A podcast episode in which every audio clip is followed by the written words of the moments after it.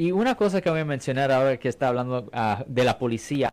No, si usted tiene una situación, si usted está en una situación donde un policía está investigando algo, posiblemente está investigando a su hijo o lo que sea, posiblemente usted piensa que su hijo no hizo nada malo, por favor, no se meta con la policía y definitivamente nunca toque a un policía físicamente.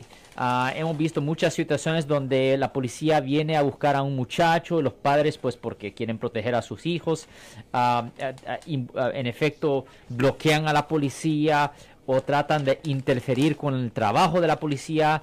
No haga eso. Eso es una forma de obstrucción de justicia aquí en el estado de California. Bajo el Código Penal de California, sección 148 a 1, eso conlleva una pena potencial de hasta un año en la cárcel condado. Y eso me lleva a otro tema que es si usted tiene a alguien en su casa viviendo con usted que está en libertad condicional o probación, tiene que entender que en esas circunstancias muchas veces la policía o el departamento de probación tiene el derecho de entrar a la casa para hacer una búsqueda sin una orden judicial. Es parte del riesgo. Es parte del riesgo de que una persona toma cuando vive con alguien que está en libertad con dicho la aprobación.